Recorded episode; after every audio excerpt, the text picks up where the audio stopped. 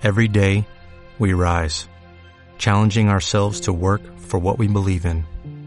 At U.S. Border Patrol, protecting our borders is more than a job, it's a calling.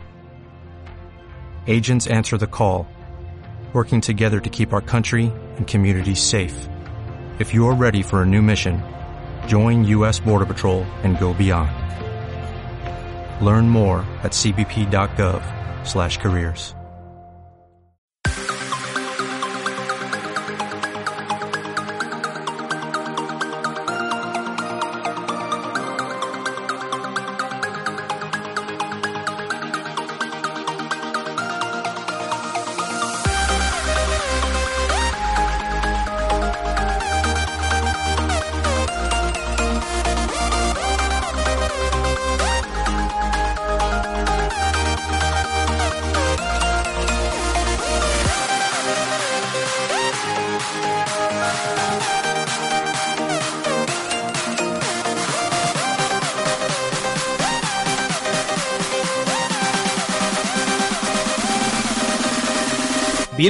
Game Elch FM.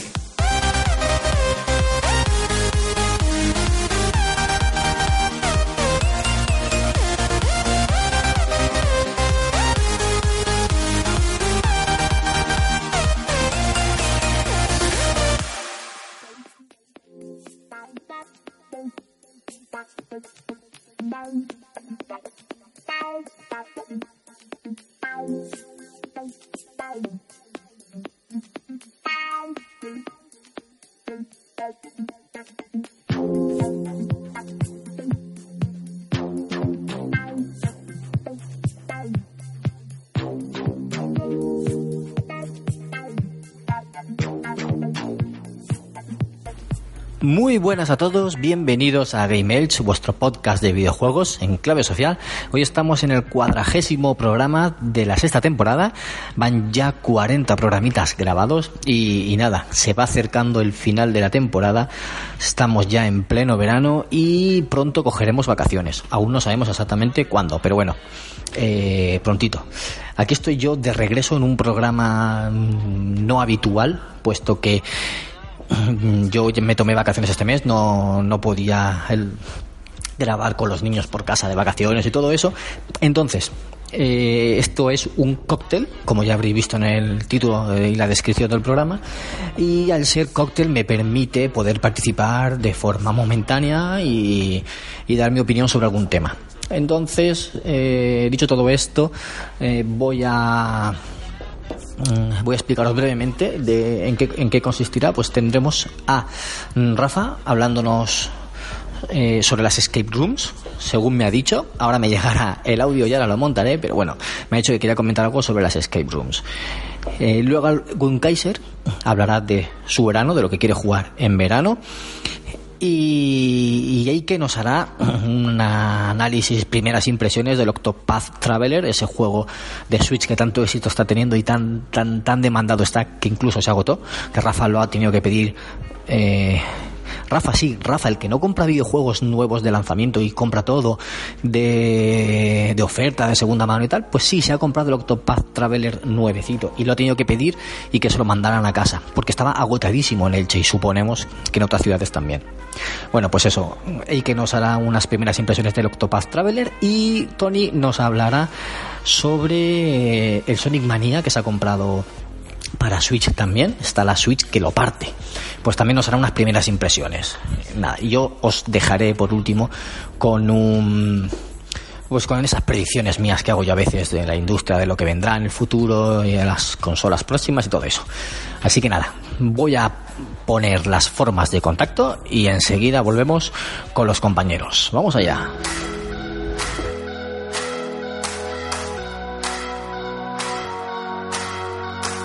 Contacta con GameElch.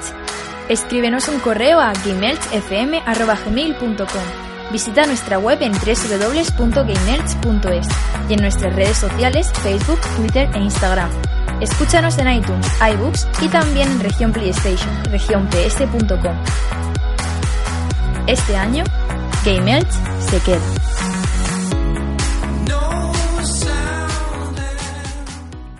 Hola amigos y amigas, soy Gungeiser, alias el magneto de las ondas, y estoy en este programa especial Summer Edition, o como quiera nuestro director David Bernard llamarlo, para, no sé, en este es una especie de programita que nos permite, eh, ¿cómo decirlo? Decir nuestras, eso, nuestra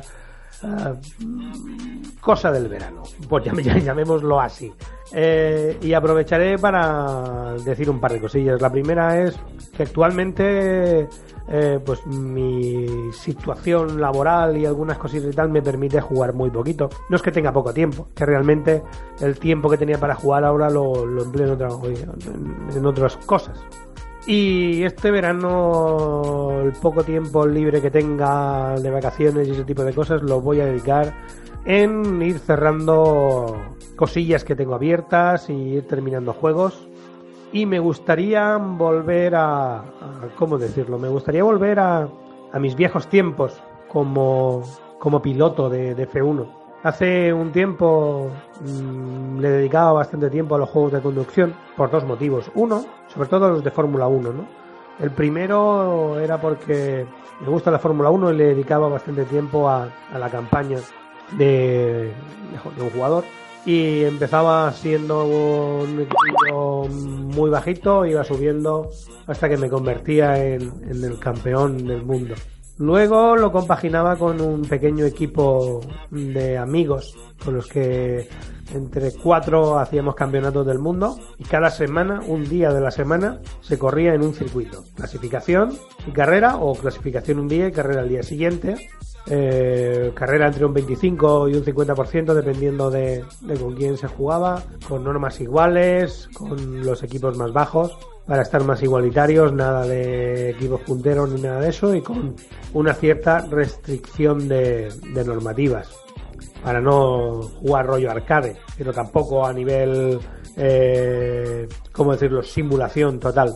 Y aprovecho la ventana que me permite el programa con los oyentes, que estoy seguro que muchos de vosotros también sois jugadores de este tipo de juegos, para ver si puedo reunir un, un, un nuevo equipo con el quien jugar un campeonatillo y, que podamos subirlo incluso al canal de, de Game Melch y podamos en el programa ir diciendo algunas cosillas de cómo va nuestro campeonato del mundo. Así que os insto a, a, los oyentes de nuestro programa a que si os gustan los juegos de conducción y tenéis tiempo para poder jugar un día a la semana, una noche, nosotros jugamos tarde, a partir de las diez y media a las once, una carrerilla de una horita, le dedicas una hora que, que va bien a la clasificación y la carrera.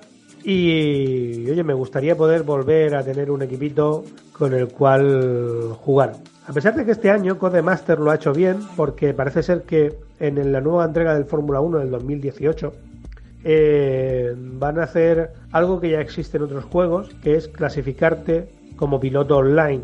Si eres alguien que ocasiona muchos daños o muchos accidentes, te van clasificando en, una, un... Y si eres de los más limpios, te van clasificando de otra manera.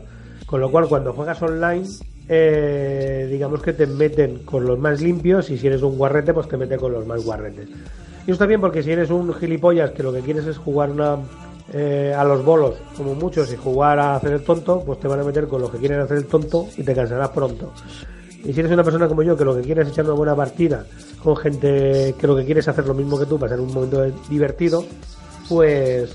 Pero se convierte en algo frío cuando juegas con gente a la que conoces y sabes la forma de, pilotar que tiene cada uno el, online se hace más interesante.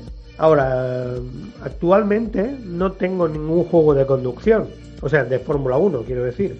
Eh, así que también estaría abierto a decir, oye, pues yo no tengo el 2018 o no me voy a comprar el 2018, pero tengo el 2017.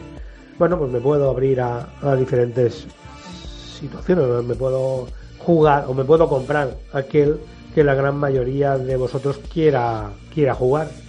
Y bien, pues por aquí un puntito y por lo demás deciros eso, que paséis un buen verano y que como escucharéis por mi voz tengo un, gran trancazo y un enorme constipado.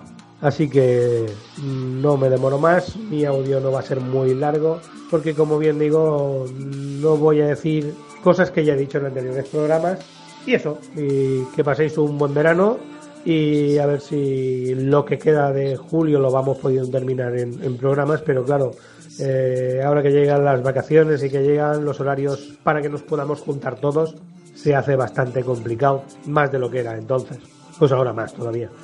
Pero bueno, estamos ahí porque nos gusta lo que hacemos y nos gusta que luego vosotros nos dejéis vuestros comentarios, que últimamente estáis muy activos. Nos gusta seguir así, chicos, porque nos gusta saber lo bueno y lo malo.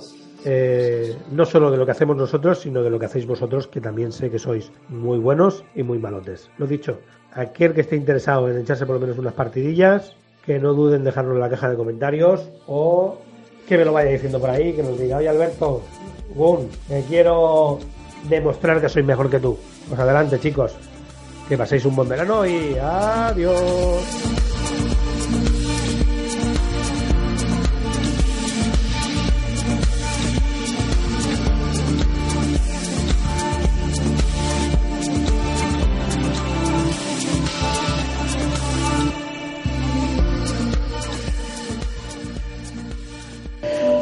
Buenas chavalotes, hey, qué bueno el aparato. Pues a ver, en mi lugar, bueno, en mi caso voy a hacer un pequeño, no análisis, porque ya lo, haremos en el programa más detenidamente, pero sí hablar un poco de los topas. ¿Qué me está pareciendo? O digamos, primeras impresiones del juego y tal. Bueno, primeras impresiones, llevo ya, son treinta y pico horas creo que llevo jugadas. Y hombre, a ver, vosotros ya sabéis que yo cuando me pongo a hablar de Nintendo me sale mi vena de esta vinagre asquerosa, vomitiva, etcétera, etcétera. Pero bien, yo eh, con este juego, mira, me voy a poner... Es que, no sé cómo describirlo sin ponerme a, llorar aquí en medio. ¿eh? Yo este juego a mí de verdad que me ha maravillado. En serio, me ha maravillado. Lo que llevo jugado, en serio, de verdad, y con el corazón lo digo, eh, estoy muy contento de haberme comprado la consola. Pero así de claro. A ver, juega mucho con lo que es la nostalgia de jugadores nuestros de, época, yo que sé, de los que venimos de 80, 90, todo esto así, que hemos jugado juegos como por ejemplo Suicoden, Final Fantasy VI, los Golden Sun, porque es que bebe, bebe muchísimo de esos juegos ya no solo gráficamente, eh, que es así, es en plan pico pico, súper bonito y demás, eh, es mucha esencia de esos juegos que habíamos vivido en antaño y, y lo vas viendo por todos los costados. O sea, su historia de cada personaje, porque también tengo para darle palos, ¿eh? O sea, no voy a decir esto es la jodida maravilla del universo, el goti de toda la vida, porque no sé qué, porque no sé cuánto. Porque, a ver, no nos escapemos, no se nos vaya la flepa, como se le está yendo mucha gente hablando de este juego, que es que o lo amas o lo odias, no hay intermedios. Puede haber intermedios. Yo lo adoro ahora mismo el juego. ¿Por qué? Porque, ya os digo, estoy viviendo... ya no es solo lo, lo que estoy viviendo en el juego, sino los recuerdos que estoy volviendo a tener de juegos de antaño, tipo como por ejemplo, yo a mí ya lo sabéis que yo a mí el Suicoden es mi juego preferido, es el juego de mi vida prácticamente lo puedo decir, y creo que es el juego que más veces he jugado, al que más horas le he echado. Y, me disloca. Yo a mí me dicen Suicoden y, y de inmediatamente lo único que hago es bajarme los calzoncillos y poner el culo. ¿A quién se lo doy? ¿A quién se lo doy? Pues, así. Bien, ¿qué tiene este juego que le hace tan maravilloso? Pues en sí, eso, porque es que, quieras que no nos escapemos lo, lo que venía a decir que no escapemos que este juego es un juego de nicho. Por mucho que nos joda mucho reconocerlo, es un juego de nicho, no es un juego para todo el mundo, porque no lo es. No lo es. Un JRPG nunca ha sido un juego para todo el mundo. Eh, un JRPG para gente que ame el, RPG japonés y estas sí son historias, porque hay algunas que otras historias que si, se puede decir que son simples, otras son mucho más rebuscadas. En este, por ejemplo, tenemos ocho personajes. Eh, los ocho personajes tienen su historia característica propia que puedes vivir en el juego de varias maneras. Porque es que lo primero que te, que te presentan es, tienes ocho personajes y elige el que tú quieras. Y empiezas esa historia. Después te dan la opción, porque tienes la opción, no es obligatorio, de poder ir reclutándolos durante el juego, ir encargándote de su historia también puedes vivir todas las historias a la vez o simplemente encargarte de lo que es la historia del personaje que tú has vivido. Bien, no es lo suyo, la verdad, porque lo suyo es ir recogiendo los demás y esto.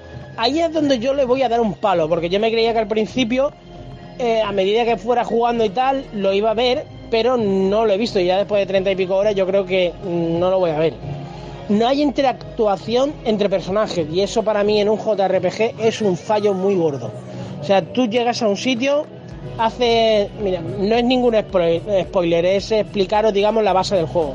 Yo, por ejemplo, eh, elijo un personaje, empiezo con él y tal, hago su, primera su primera fase, llego a otro sitio y hay uno de los personajes optativos. Bien, yo recojo a ese personaje y, y hago su primer capítulo, ¿vale? Solo con él.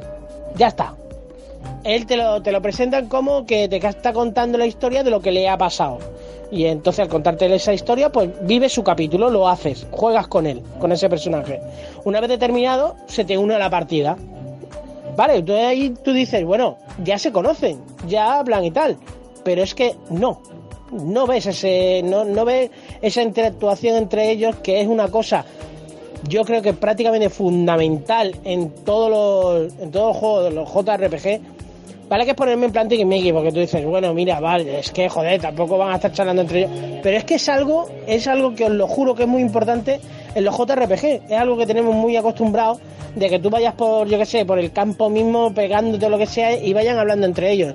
O que tú llegues a un sitio, hables con un, con uno de una misión y a lo mejor se te meta uno de los personajes por medio y te hable también de esa misión. Aquí no pasa eso. Aquí directamente se van directos al personaje con el que tú estés interactuando en ese momento y estés haciendo la historia.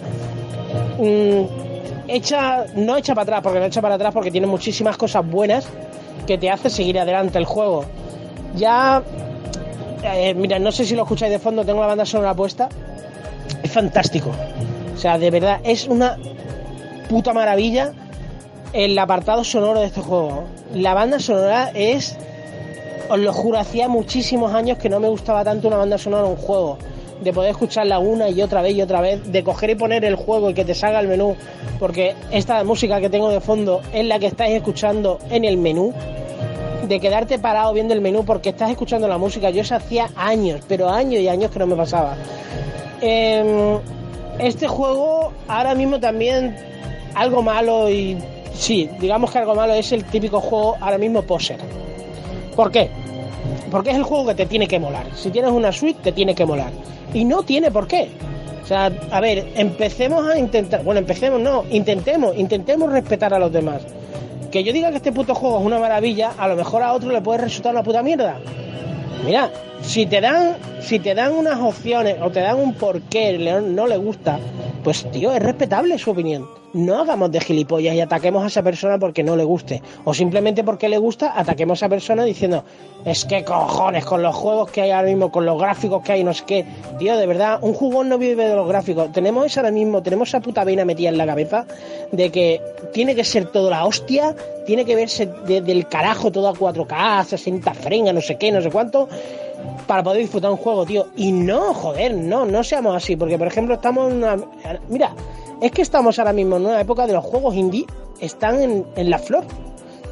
Tío, tú no verás un juego indie que sea indie, indie, porque los hay indie de tapadillo, que tengan unos gráficos de la hostia, o que tengan un apartado ya terminado que sea la polla. ¿Por qué no, tío? Porque están hechos con un presupuesto muy bajo. Entre comillas, poniendo las compañías que hacen juegos de estos así, con un presupuesto de fondo que tú dices, tela. Ahora mismo, eh, vale que este, por ejemplo, no es el caso, pero es que este juego está hecho adrede, está hecho adrede así. Está hecho adrede para que a ti te resulte una vuelta a los juegos de antaño. Yo a mí, por ejemplo, yo la primera vez que lo jugué, las primeras horas que me tiré, me tiré seis horas seguidas jugando. Yo a mí volví, volví a, ese salón que yo tenía cuando era pequeño. Em, a con el mando pegado en las manos, jugar entusiasmado, saber qué es lo que me va a pasar farmear, eh, farmear por farmear, matar bichos por matar, eh, intentar buscar todos los cofres que vea en la pantalla, mirar el último rincón que hay en un poblado, ver esos muñequitos pequeños cabezones, tío, en dibujos manga, que tú dices, coño, tío, es que esto me llena de vida. los colores y aparte el terminado este que tiene especies en 3D con el 2D mezclado, que es precioso. En serio es precioso. Pero ya os digo que si a alguien, por ejemplo, no le gusta, no le ataquéis, no, no, no vayáis a la yugular, joder, que es que no, no merece la pena. Respetar, tío, simplemente respetar. En serio, para mí, de verdad, diré que el juego, el juego es una maravilla. Con sus cosas buenas y sus cosas malas, porque ya os digo que las tiene. Por ejemplo, una, una de las cosas esas es, es eso, es, es la intelectualización del personaje y tal, que yo eso para mí en un JRPG es un fallo muy gordo. Pero yo se lo perdono, se lo perdono ¿por qué? porque me está contando historias individuales que son una puñetera pasada. En serio, yo hacía mucho tiempo que no disfrutaba tanto con un juego. Cambiar, cambiar la mentalidad. En serio, de verdad, cuando tú te pongas la consola, vuelve, vuelve, vuelve a ser personita, tío. Perdón, vuelve a ser personita de antaño que disfrutaba con los juegos. Porque este juego está hecho para eso, está hecho para disfrutar, está hecho para que te vuelvas un crío de nuevo. y me ahogo. Porque es que hacía muchísimo tiempo, muchísimo tiempo que con un JRPG yo no disfrutaba tanto. De verdad, porque es que, tío, es amor. Coño, es que es amor. De verdad. Y ahora mismo estoy viendo, estoy viendo por, por esta, por este hervidero de hater y hervidero de hijos de imbéciles, porque no digan otro nombre, de que lo que es, lo que es Twitter, atacar a una persona simplemente por poner la foto de que se ha comprado el juego, o que otra persona diga, pues tío, pues yo no lo encuentro a este juego, y que vayan ahí los cuatro descerebrados que estáis enfermos con el juego, a atacarle al chaval al yugular porque simplemente no ha gustado. Tío, que ya lo he dicho más de 40.000 veces. Los gustos son como el agujero del culo. Cada uno tenemos uno y nos creemos que el de los demás apesta. Y es que es así. En serio, yo no es un juego que tú le puedas recomendar a todo el mundo, porque no lo es. Si tú, por ejemplo, quieres ahora mismo entrar, tienes una suite y quieres entrar en el mundo del JRPG, yo lo recomiendo, lo recomiendo muchísimo. Al que le haya gustado alguna vez los juegos de rol, los JRPG, de verdad es una compra obligada, obligatoria, porque vas a vivir unas historias fascinantes, estupendas. Vas a volver otra vez a lo que es la esencia, por ejemplo, de Final Fantasy VI. Ese Final Fantasy que es uno de los mejores que se hizo. Eh, ese Suicoden, tío, que yo no sé si mucho lo habréis jugado o no. Yo me, me parto el alma diciendo que por favor hagáis entrañas corazón, olvidaros de lo que son los gráficos y todo esto de hoy en día, que no duele para nada, y, y lo juguéis. Eh, los Golden Sun, puro de Nintendo, que eran bonitos como ellos solos, rompiendo cojones. Y tiene esa esencia de estos juegos. Y mm, es que no puedo decir nada más, de verdad. No puedo decir nada más con la, con la mano en el corazón. Yo ahora mismo, mira que ya haremos un análisis más profundo de lo que es la máquina y tal.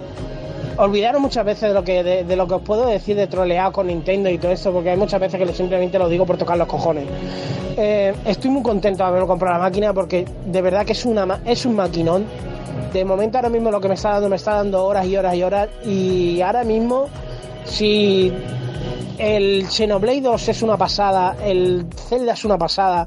Yo a mí los Mario, yo lo digo con la mano en el corazón y a mí no, a mí no me gustan, no son juegos para mí. Porque no todo el juego está hecho para todas las personas. Yo no, no son para mí, no me gustan.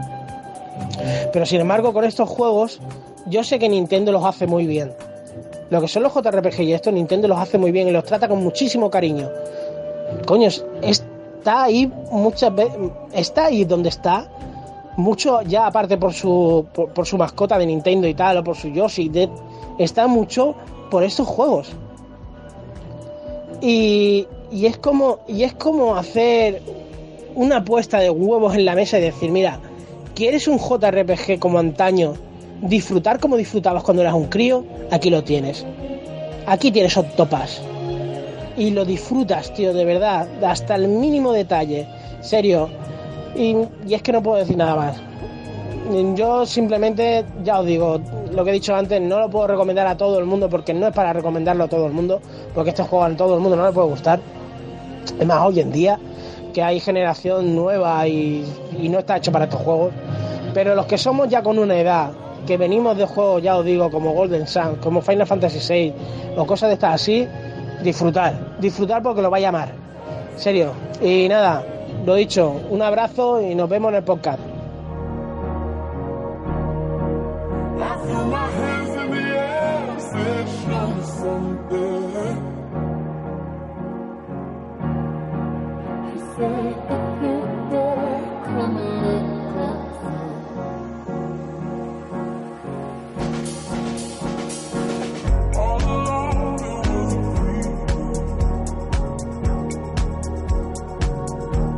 Muy buenas a todos, aquí estoy yo, no he podido estar en el programa oficial, pero bueno, os voy a hacer un mini análisis del videojuego Cara de PlayStation 4, de la iniciativa PlayStation Talents. Es un videojuego del estudio madrileño de NEA Software, que bebe mucho, yo creo que otros juegos como por ejemplo Rhyme, que luego pues hablaré un poquito eh, en qué veo esas similitudes. Para empezar, ¿qué es? Es un videojuego de acción, aventuras, con un toque hack and slash más o menos, en el que pues tendremos que ir con nuestro personaje que se llama eh, Kara, que será una chica náufraga que mm, llega a una misteriosa isla eh, y su padre con el que estaba pues había desaparecido y nosotros pues tendremos que adentrarnos en esta isla que al final es nada más ni nada menos que la Atlántida.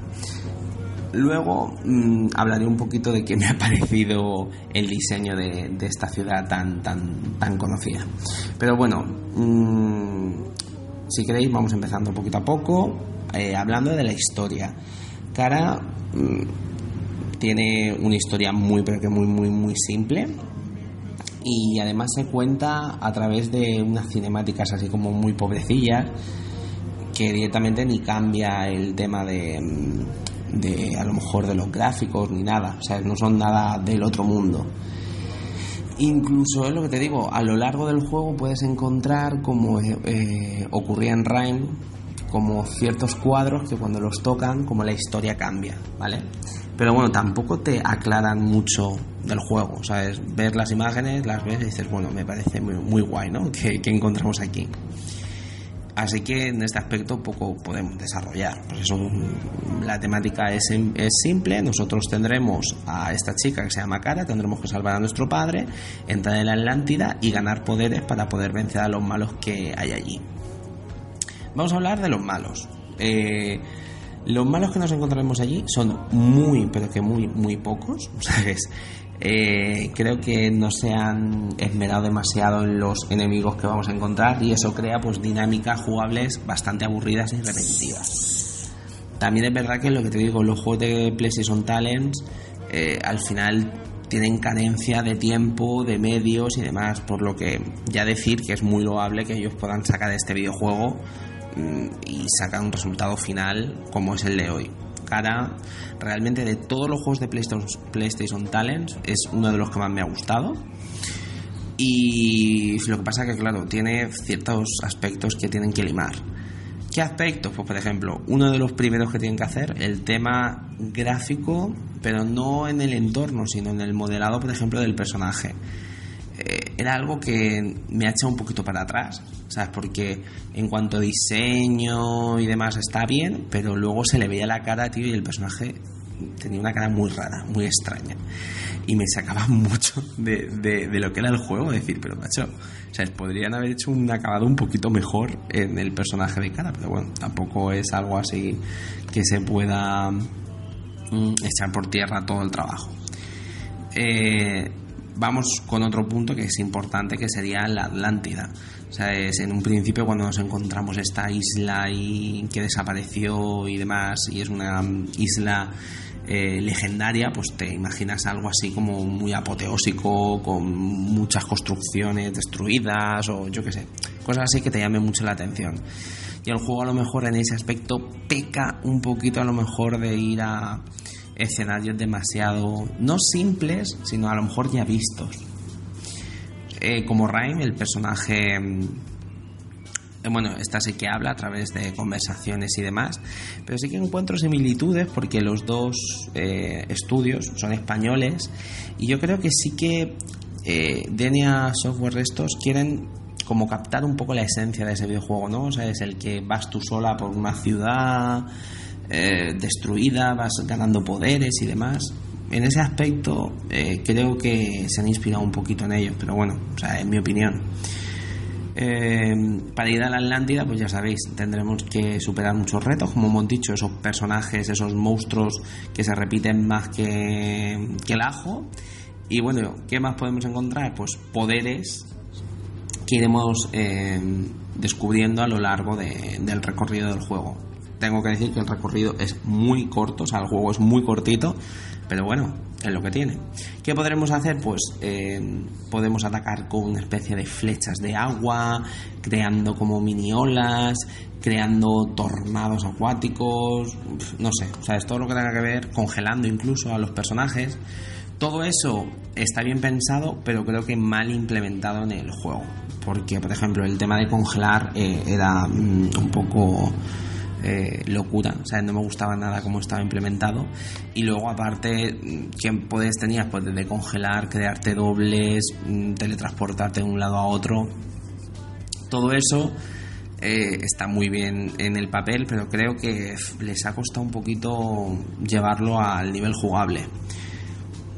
Más puntos a destacar, por ejemplo, serían los monstruos finales, que creo que es lo que menos me gusta del juego con diferencia. Los personajes, los malos finales son repetitivos, son muy pues eso, o sea, muy simples, o sea, no tienen una mecánica chulas que te divierta jugarlo, o sea, yo de hecho era como, Dios mío, qué pesadilla que no me maten, porque como me maten tengo que volver a empezar de, de tiempo. Creo que tendrían que haber trabajado un poquito más eso, porque en vez de crear una experiencia que tú recuerdes, pues al final directamente se convierte en algo eh, irrisorio, ¿sabes? Que, que no me gustó nada. Más cosas importantes a destacar del videojuego, que lo estoy poniendo fino filipino, pero bueno, que tampoco es tan malo el juego. Pues podremos tener pues pequeños bugs o, o fallitos. A mí, por ejemplo, salté con mi personaje de repente se me quedó atascada en, en el suelo. Incluso ha habido veces que me estaban pegando y me quedaba quieto y el personaje no se movía y por mucho que me pegaran no me mataban. Eso incluso me llegó a pasar en el jefe final y fue algo horrible, ¿sabes? Porque el malo final es mm, de juzgado de guardia, pues claro, mm, cuando te quedas atascado después de haber estado ahí por lo menos media hora en algo mm, horrible, una experiencia que no te gusta nada, pues claro, si te matan encima por un bug, pues mm, era tela. A ver, jugabilidad está bien, los combates los veo medianamente acertados, ¿sabes? En el componente de hack and slash, pero luego el tema de las habilidades no me terminó mucho de gustar. Y bueno, ¿sabes? A lo mejor hay algunas veces que los saltos son un poco un poco complicados por el control, ¿sabes? Entonces cuando al final en un videojuego mm, creas eh, partes de salto con un control malo y encima difícil, puede ser bastante complicadete. A ver, eh, ¿qué más podemos decir? Eh, hemos dicho que los ataques en sí están bien ideados pero mal planteados, gráficamente está ahí ahí, el control, pues bueno, no es de lo mejor, pero, pero bueno, para estar ahí. Eh, a ver, en conclusión, porque ya creo que me estoy alargando demasiado.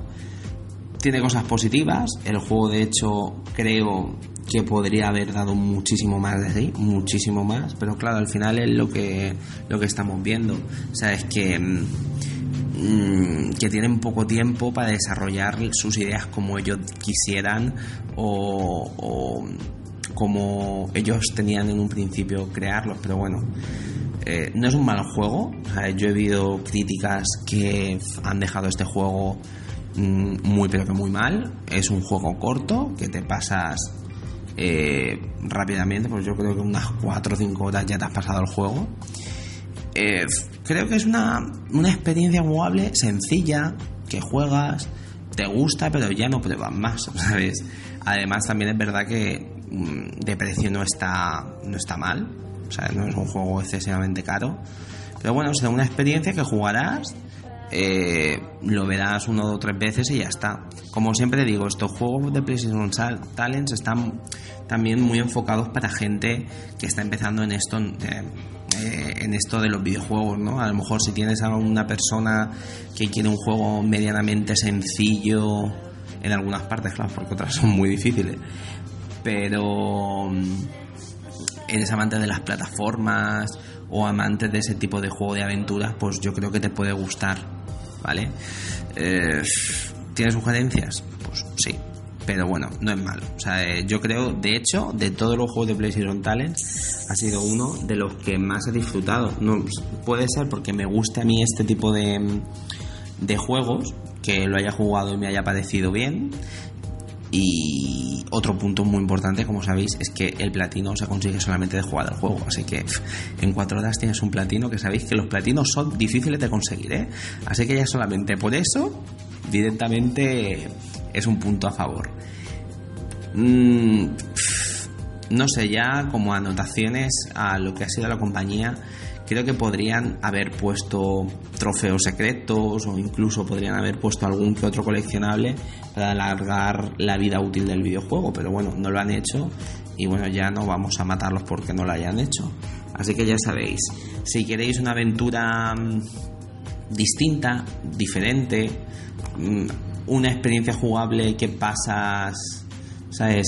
Mm, que no es demasiado complicado porque vas a estar 4, 5 o 6 horas jugando este videojuego, no más.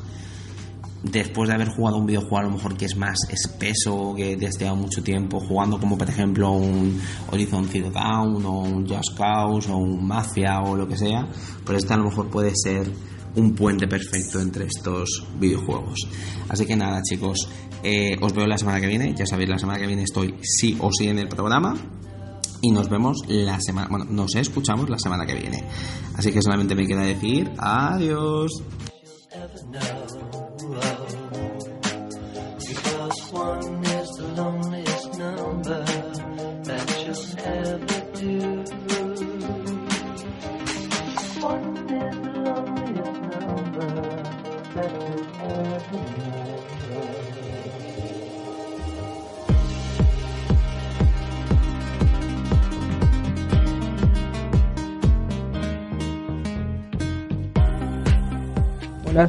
Pepe y este es mi crítica menos de un minuto y medio del State of the Guy 2.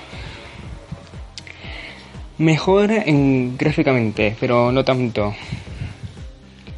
En jugabilidad también, pero han quitado una cosa que me gustó del primero. Que es que tanto cuando juegas sucede el tiempo y cuando no, incluyendo cuando está la consola apagada, sigue pasando el tiempo del juego. Dando sensación de agobio por se agotan los recursos. Ahí en el 2 cuando paras de jugar se detiene el tiempo de juego. En resumen, es un buen juego pero la única desventaja es eso, que quitan lo del tiempo. Y un saludo al Game y a todos sus oyentes.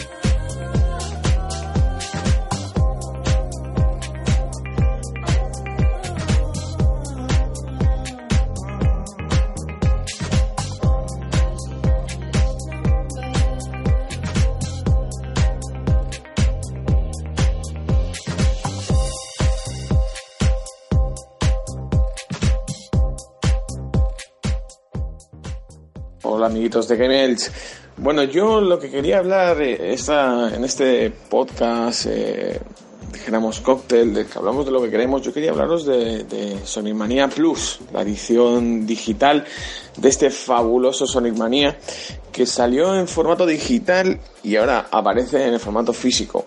Yo tengo la suerte de comprármelo para Switch en una edición muy, muy completa que ha distribuido Coach Media, que realmente estoy más que encantado con ella. me ha satisfecho muchísimo. Sobre todo como amante de los tiempos de Sega, de Mega Drive, Master System.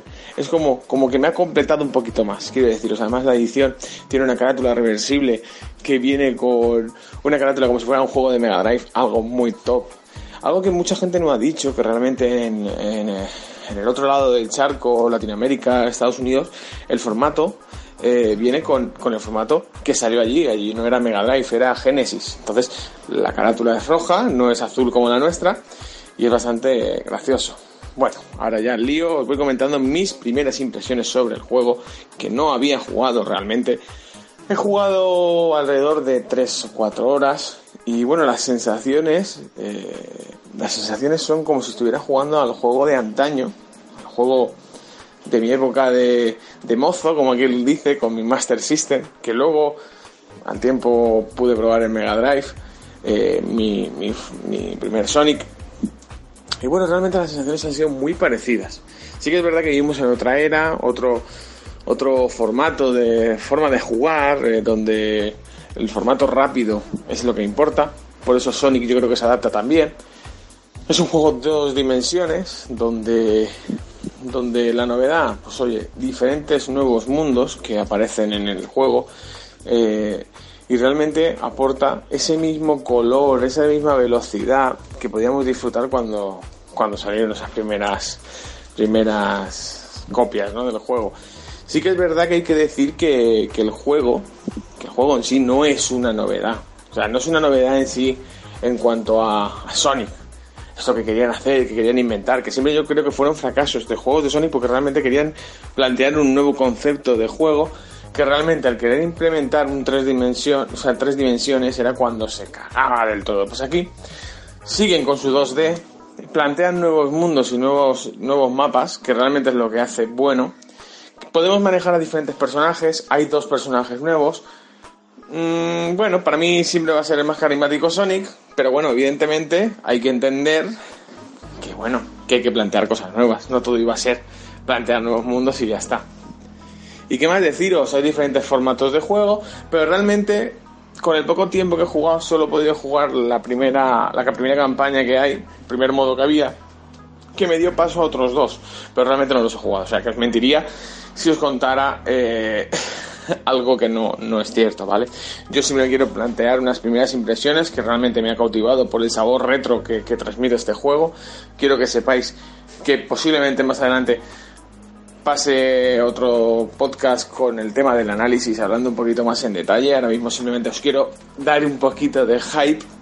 Y bueno, y hablaros un poquito de que realmente no es una revolución, porque realmente sigue la misma línea de hace eh, casi 20 años, 25, o sea, 25 años.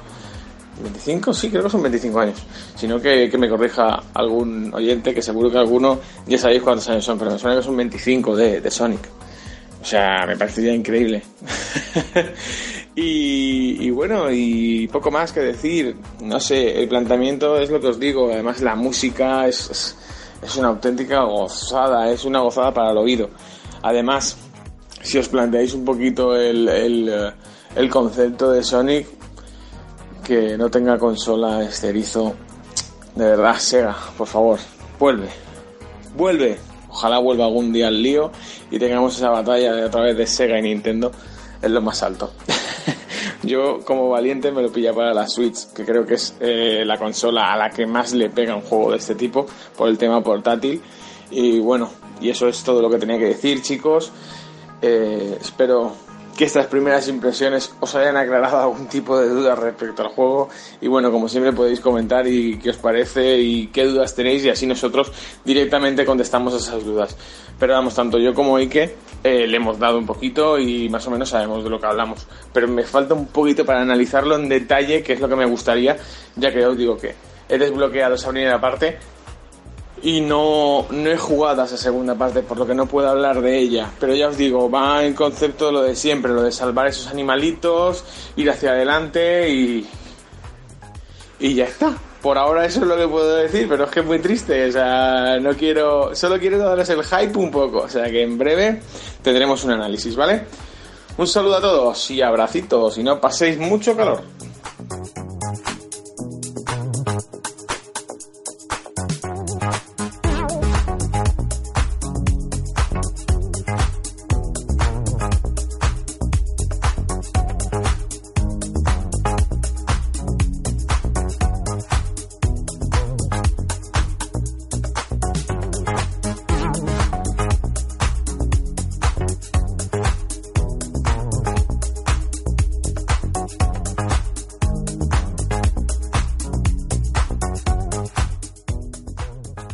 A todos.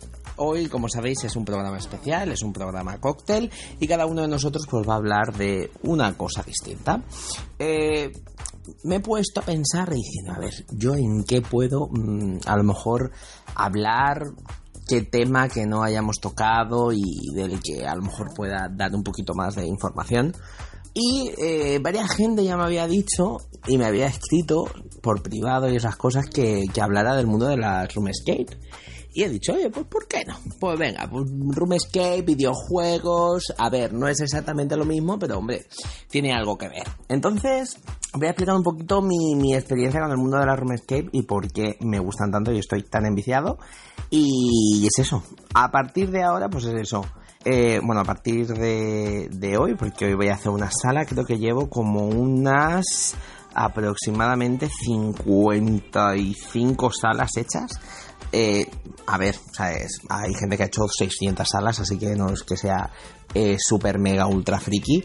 Pero bueno, la cuestión es que este mundo pues me ha gustado mucho porque al final es una manera de conocer gente distinta y aparte de meterte durante 60, 75 minutos en, en una cosa completamente distinta a lo que eres tú, involucrarte en una historia al 100%. Mm, ¿Qué podemos encontrar por la Roomscape? Pues importante, un montón de acertijos, ambientación, eh, la fluidez del juego. Y entonces al final, quieras que no es, son juegos que te eh, invitan mucho a, utilizar tu lógica y demás. Yo de pequeño, eh, desde siempre me habían gustado estos puzzles que ahora, por suerte o por desgracia, están desapareciendo y están siendo puzzles cada vez más sencillitos. Pero bueno, sabéis que me encantan los juegos de terror y esos eh, juegos donde tenías que utilizar la lógica para poder salir de un sitio, para poder entrar en algún lado y demás, siempre me han gustado. Entonces, claro, eh, la primera vez que empecé en el mundo de la RoomScape fue en el 2015 y me fui a Málaga y estaba con, unos amigos y dijimos, oye, mira, a ver, eh, vamos a intentar encontrar algo distinto que hacer allí en Málaga. Y allí encontré una roomscape que se llamaba Escapark y allí fue donde me inicié. Realmente el mundo de la roomscape desde 2015 ahora ha cambiado mucho y ahora pues todo el mundo más o menos sabe lo que es una RuneScape. Que tienes que superar pruebas y en 60, 75 minutos, 80 minutos incluso, pues tienes que salir. Eh, una de las partes más principales y más importantes al final es el tema del Game Master y también la ambientación en la que esté el juego. Por ejemplo, si te gusta mucho la ciencia ficción o te gusta mucho lo medieval o te gustan mucho las aventuras tipo Indiana Jones o las de detectives, hay un montón de salas distintas con un montón de ambientaciones distintas y al final eh, pues es importante decir cuál, cuál elegir o cuál te guste. Em, si queréis iniciaros en esto, hay muchísimos blogs. Em, ya de paso, pues os digo el mío, Gatomantes Scappers, que también tengo, em, te lo diré, en blog y también estamos en Facebook. Entonces allí estamos haciendo reseñas, eh, pues para que la gente un poquito conozca el mundo de la RoomScape y a la hora de elegir una RoomScape, que al final pues no son baratas, pues elijas la que más te guste conforme a tu, a tu forma de jugar o a tu forma de, de ser. Porque, por ejemplo, obviamente, eh, si vas a empezar en la Roomscape, pues no vas a empezar con una sala que te encante la ambientación, pero que sea súper difícil.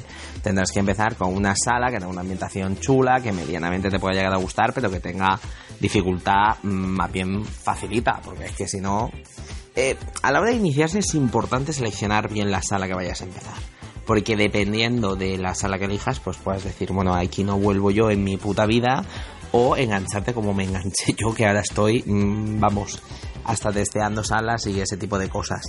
Em, es importante también el tema de, del trabajo en equipo y una de las partes que más me gusta de la Roomscape es que al final tienes que tener con tu equipo muchísima escucha, mucha empatía, tienes que mm, trabajar todos a la vez para poder conseguir algo. Y eso al final, tanto para lo bueno como para lo malo, eh, afianza al grupo de, amigos, ¿sabes? Ya seáis más cachondos o seáis más, en plan, más seriotes. Quieras que no es una manera de trabajar que, viene bien, es una otra manera de, de ocio distinta y, creo que, pues eso, ¿sabes? Que no es lo típico de irte a tomarte una cervecita. Pues mira, en vez de irte a la discoteca, pues te vas el fin de semana, te vas a tu room escape, te gastas tus 10 euricos o te gastas tus 15 o lo que sea, y chimpum catapum. Em, ¿Qué más os puedo comentar? Em, los juegos también em, son mm, completamente distintos. O sea, es los estilos de juego. Por ejemplo, hay juegos que son lineales y otros que son no lineales. Cuando nosotros estamos haciendo un juego lineal, eso quiere decir que la sala primero tendrás que desbloquear un acertijo, luego tendrás que hacer otro acertijo, luego otro acertijo y así hasta llegar al final.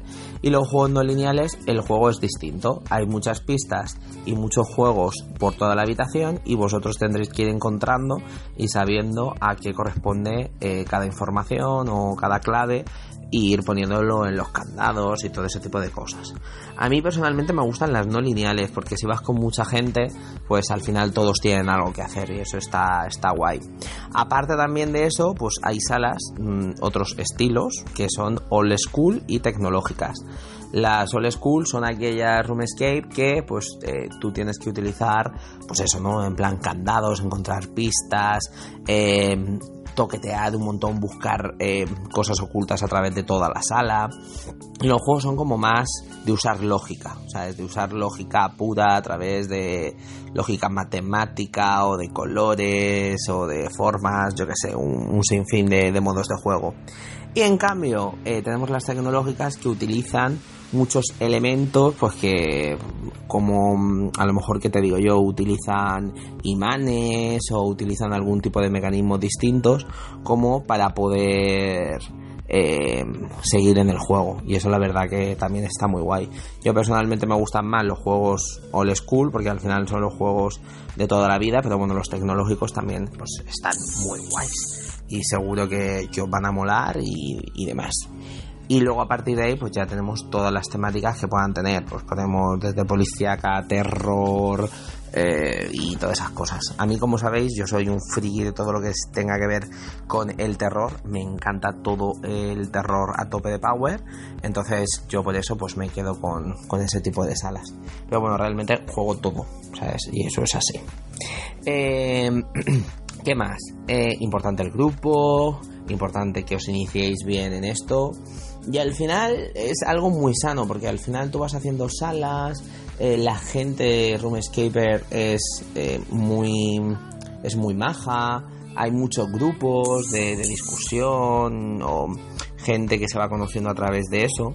Y entonces al final es una manera de ocio y de conocer gente nueva que seguro que, que os va a gustar, porque la gente que, que está empezando en esto o la gente que está como Game Master y todo ese tipo de cosas, pues es súper mega maja, ¿sabes? Y eso es súper importante. Yo he conocido gente muy maja de, este, de, esta afición y la verdad que, que pues, están formando parte de, mí.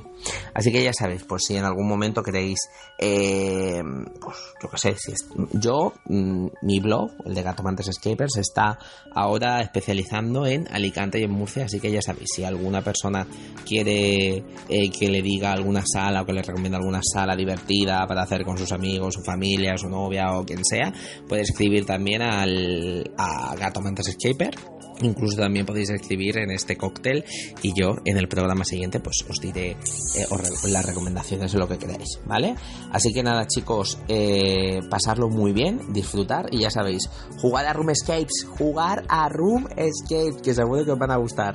¡Hala! ¡Adiós!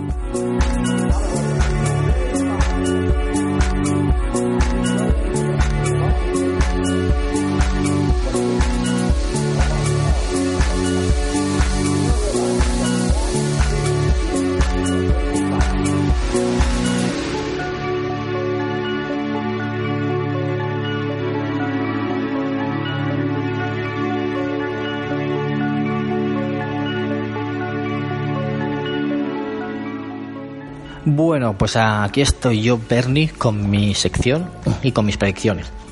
Eh, los que ya escuchasteis el cóctel anterior, pudisteis comprobar que me equivoqué rotundamente con la predicción de la portátil de Sony que iban a presentar en el E3. Pero bueno, yo no desisto y yo creo que es posible que en el futuro la presenten, ya sea en la Paris Gaming, Gaming Games Week, creo que era, Paris Games Week, o en Tokyo Game Show o ya en el PlayStation Experience. No sabemos en cuál de ellos, pero aún quedan posibilidades de que la presenten. Así que eh, soy optimista, espero no equivocarme. Y luego, pues quería hablar un poquito de, de esto, de las próximas consolas, el futuro y todo eso, ¿no? Ya hemos visto que Microsoft está dando pasos de gigante en pues todo un poco más estandarizado, todo eh, apuestan por el juego cruzado con el Game Pass, tienes eh, el Netflix de videojuegos, o además el Play Anywhere que te permite jugar a, a muchísimos juegos tanto en Xbox One como en PC todo, eh, digamos que encaminado a los servicios. Microsoft está muy encaminado a los servicios, igual que, que toda su línea de, de negocio prácticamente. Eh, están abandonando los productos cuando antes vendían Office, vendían Windows, ahora ya venden servicios, suscripción a Office 365, cosas así. Entonces, eh, teniendo a Microsoft haciendo las cosas tan bien para nosotros como usuarios, tan bien y luego viendo a, a la competencia directa que es Sony con, con PlayStation que apuesta más por un modelo tradicional, intentando sacarnos el dinero por donde pueden, eh, pues esto hace prever que las cosas mm, pueden cambiar, ¿no? Porque ya hemos visto que el, Fortnite, el juego del momento, el juego revelación, la sensación de, del momento entre jóvenes, adultos, youtubers y todo el mundo.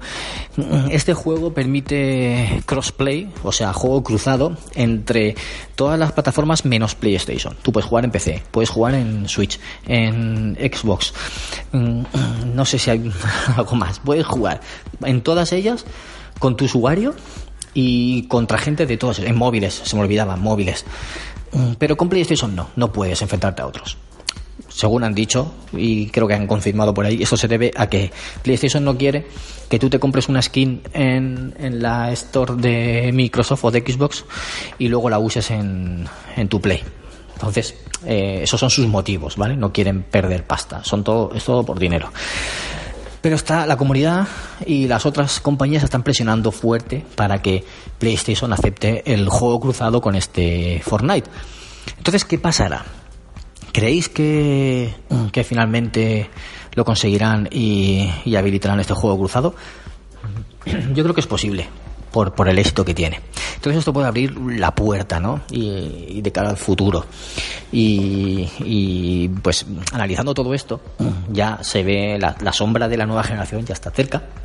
O sea, para mí hace nada que hemos entrado en la, nueva, en, la, en la nueva generación, hace nada que estábamos comprando PlayStation 4 o Xbox One y de repente ya están apareciendo por ahí, por el horizonte, las, las nuevas consolas, ¿no? Veremos qué pasa.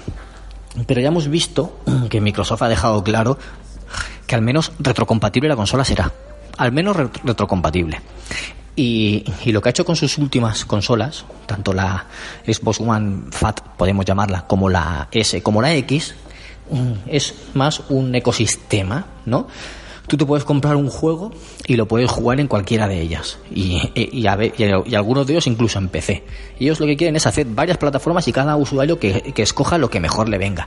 O más potencia o menos potencia, o por, eh, más económico, o cada uno que elija dependiendo de, de sus necesidades que eso es lo ideal para los para los usuarios. Igual que en un PC tú te puedes comprar uno más potente o, y otro menos, dependiendo de lo que te puedas gastar, pues con consolas quieren que sea parecido. Y, y la próxima Xbox mmm, se dice, no está confirmado, pero se dice que bueno, se, retrocompatible va a ser seguro con las con la con lo que es One, con la con esa familia de consolas. Y lo que lo que según lo que dijeron hace tiempo y es lo que falta por confirmar cuando la cuando anuncien la consola y todo es que los juegos que salgan eh, se sigan siendo los mismos para todas no, no, saldrán juegos exclusivamente para la nueva sino que los juegos valdrán para todas para la nueva para la X para la S y para la FAT este sistema es muy similar a lo de los a los móviles tú te compras un Android eh, sea el Android que sea tú puedes jugar a juegos de Android. Tú te compras un iPhone, sea el modelo de iPhone que sea, tú puedes jugar a todos los juegos de, de iOS, de iOS. Eh, está claro que cuanto más viejo o menos potente sea el dispositivo, pues el juego irá peor o, llegará un corte en que diga, no, de esta versión para atrás no, no funciona, porque los requerimientos no llegan. Es obvio, ¿no? Porque la tecnología avanza, pero mm, lo que te están asegurando con esto es que tú te compras un dispositivo y lo puedes seguir usando dentro de cinco años, que te va a funcionar que te va a funcionar, aunque te vaya un poco lento, pero te va a funcionar, y sale un juego nuevo y te va a funcionar, aunque se vea un poquito peor. Pues Microsoft está haciendo algo parecido con las consolas, y parece ser que será así. Y algunos dirán, porque me lo han dicho muchas veces, eh, no puedes comparar los móviles con las, con las consolas, con no sé qué, con no sé cuánto. A ver, yo lo comparo porque es tecnología. Es tecnología y en ambos se, reproducen juegos, ¿vale? Entonces estamos hablando de cosas parecidas. No son el mismo tipo de juegos, está claro. No es el mismo tipo de tecnología, está claro. No es el mismo tipo de industria ni de comercialización, está claro, lo sabemos. Pero son similares, tienen sus semejanzas y por eso los comparo. Porque son tecnología y ambos reproducen juegos.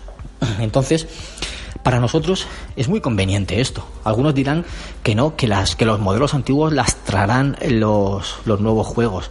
Mm, yo no lo creo tan así.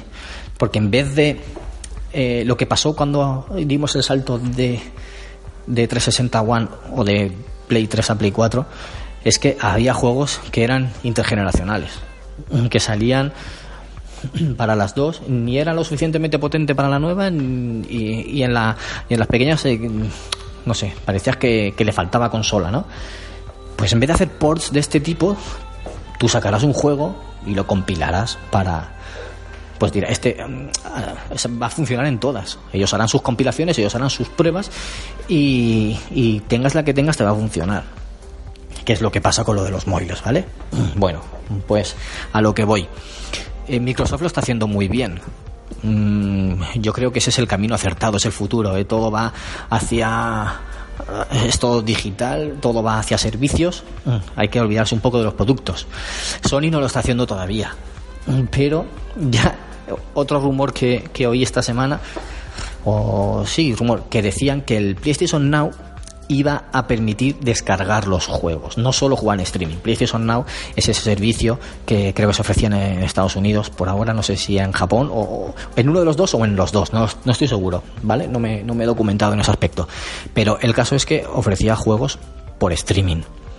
Por streaming, entonces, mm, como Netflix, ¿no? Mm, Tú, tú eh, lo reproducías. Lo que pasa es que te iban a dar la opción, iban a habilitar la opción de descargar el juego. Pues como el Game Pass. Iba a ser prácticamente lo mismo que el Game Pass, prácticamente lo mismo que Netflix. Tú te puedes descargar capítulos de Netflix mm, y llevártelos en tu tablet, en tu ordenador, para un viaje, para lo que quieras. Pues iban a habilitar esta opción. Si hacen esto, el PlayStation Now pasará a ser prácticamente un Netflix, muy, muy parecido. Entonces ya estamos viendo que Sony se está acercando también a todo esto. Entonces, sabiendo esto, sabiendo lo que está haciendo Microsoft, por dónde está llevando la industria, sabiendo eh, estas dos noticias, lo del Fortnite y lo del PS Now, mm, ¿no pensáis que como mínimo la Play 5 va a ser retrocompatible? Como mínimo. O sea, tú, tú tienes un juego y te va a funcionar en la, en la Play 5. Mm, Tú, tú tienes un juego digital de Play 4 te va a funcionar en la Play 5. Que es, que es, es que es lo lógico. Como cuando tienes un PC y te compras una gráfica nueva, pero tú sigues teniendo tu PC, o aunque te compres un PC nuevo, pero te entras con tu usuario, ya sea de Steam, de GOG, de, de lo que sea, del Uplay, de Origin, tú entras con tu usuario y tienes tus juegos.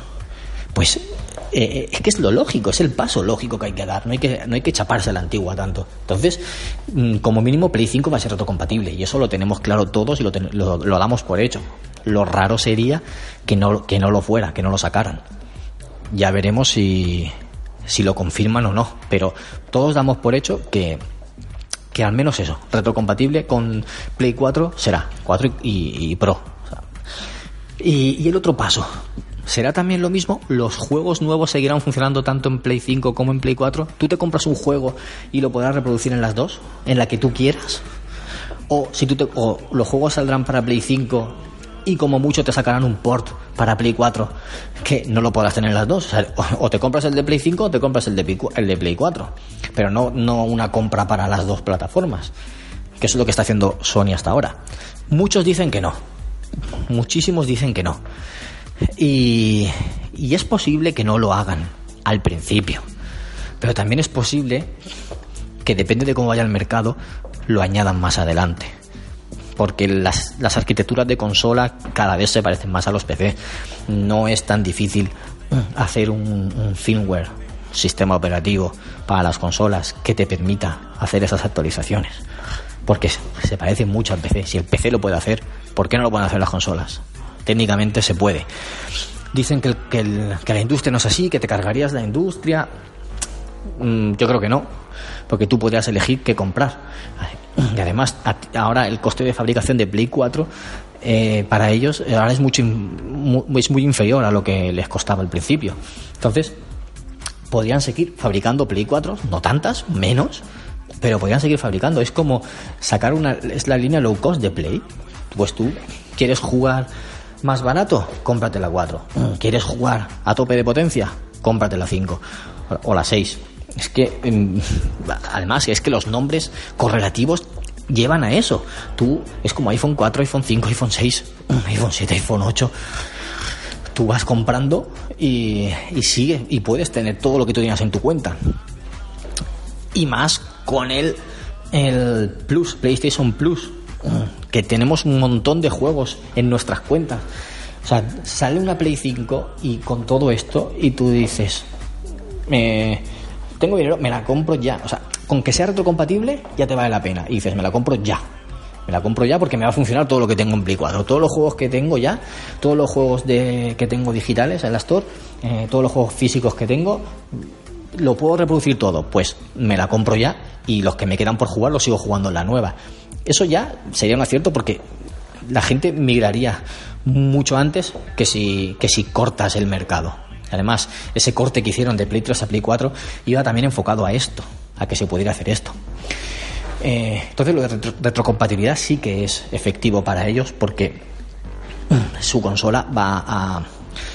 eh, su catálogo será mayor y la gente le costará menos dar el salto. Pero ¿qué pasa si, si haces también lo otro? Que, lo, que sale el The Last of Us 2 para Play 5, pero también te vale en Play 4. Mm, la gente dirá, es que perderán dinero o nadie comprará Play 5. O sí. O sea, tú tienes Play 4 y, y no necesitas Play 5. Mm, Vale, eh, porque puedes seguir jugando los juegos. Mm, Vale, ellos tienen que vender juegos, que es donde se sacan más dinero, con los juegos. Y luego las consolas, pues ya irán llegando. El cambio será más progresivo, no será mm, tan brutal como ha sido en Play 4, pero será más progresivo y la gente se irá cambiando, pues cuando pueda. ¿Cuándo darán el salto? Por ejemplo, hay muchísima gente que no tiene un tele 4K todavía. Muchísima gente. Cuando la gente se compra una tele 4K y su Play 4 eh, ya empieza a quedarse corta, dirá, jo tío, pues ahora me compro una Play, una Play 5 que ya me aprovechará la tele 4K y tengo todos los juegos y todo. Eh, hay que pensar un poquito en todo. Yo creo que sí que es posible, yo creo que es viable. Muchos me dirán que no, que la industria no funciona así, que, así no venderían Play 5. Bueno, mm, yo creo que sí que las venderían. Lo estamos viendo con, con otras cosas. Entonces, eh, estas son mis predicciones. Yo quería haber grabado un vídeo para el canal hablando de todo esto. Lo que pasa es que no, no he podido sacar el tiempo. Y ahora que estaba aquí y que podía grabar para, para este cóctel, pues me he animado y lo, y lo he comentado. Y lo quería dejar patente, o sea, mm, que, que se supiera que lo había dicho. Y nada, porque ya, ya he tenido conversaciones con compañeros, compañeros míos que, que dicen que no, que eso no puede ser, pero yo soy optimista, ya os lo he dicho, yo soy optimista, igual que espero que presenten una, una nueva portátil, creo que también van a, a hacer esto con la Play 5. Lo- Retrocompatible seguro y luego el no sé cómo, no tengo otra palabra pero que los juegos sigan funcionando en, el, en las anteriores yo creo que también lo van a hacer Así que nada, veremos lo que presentan. Dentro de dos años, ya, ya yo creo que lo sabremos ya. En un año y medio así, ya están presentadas o ya sabemos muchísimas más cosas de las consolas. Así que nada, espero vuestras opiniones y que si no coincidís conmigo, pues mm, argumentádmelo, comentadme. Oye, pues mira, mm, es- yo creo que no, por tal, tal y tal. Argumentádmelo porque así yo aprendo también de, todo lo que me digáis vosotros y será muy útil para, para todos y se puede generar una conversación constructiva. Venga, eh, con esto ya despido el programa, ya hemos escuchado a todos mis compañeros, así que Eh, eso, os dejo. No sé si volveré para el programa de despedida de la temporada o ya volveré la temporada que viene. No lo sé. Así que ya lo que diga Dios, ya veremos. Pues nada, eh, esperamos que os haya gustado este cóctel y nos vemos pues lo antes posible. Venga, un saludo a todos. Aquí se despide Bernie, el murciélago el palmeral. Adiós. She works the nights by the water. She's gone astray, so far away from her father's daughter. She just wants a life for a baby. All on her own, no one will come. She's got to save him. Daily struggle. She tells him, Ooh, love, no one's ever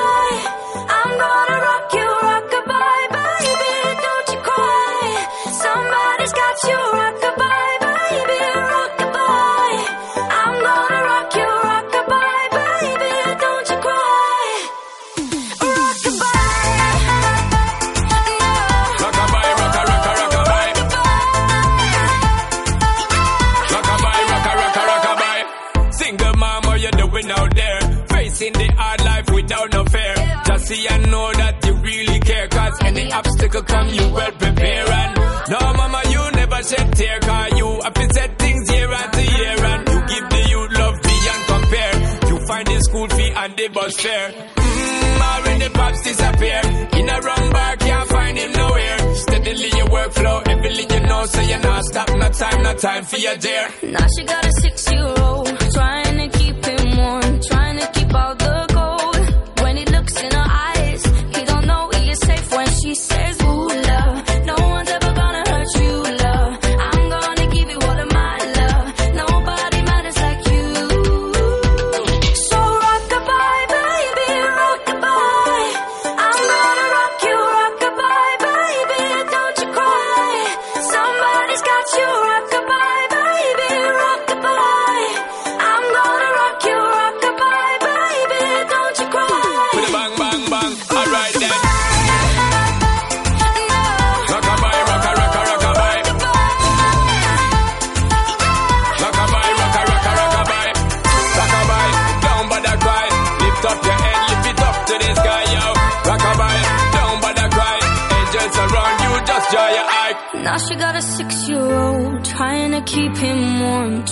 keep out the cold.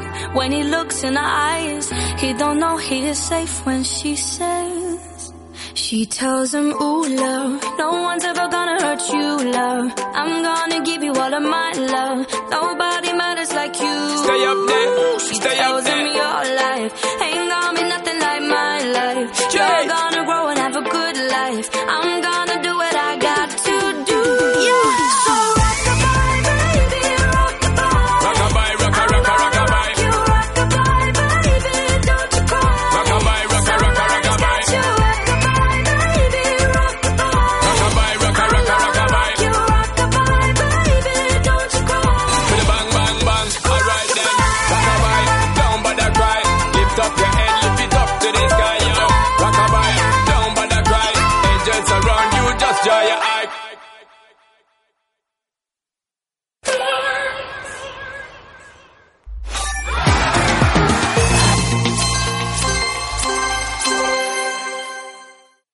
¿Te preocupas por tu familia? Entonces, ¿por qué darles solo huevos ordinarios cuando pueden disfrutar de lo mejor? Eggland's Best, los únicos huevos con ese delicioso sabor fresco de granja, además de la mejor nutrición, como 6 veces más vitamina D, 10 veces más vitamina E y 25% menos de grasa saturada que los huevos regulares, además de muchos otros nutrientes importantes. Así que, dales los mejores huevos. Eggland's Best, mejor sabor, mejor nutrición, mejores huevos.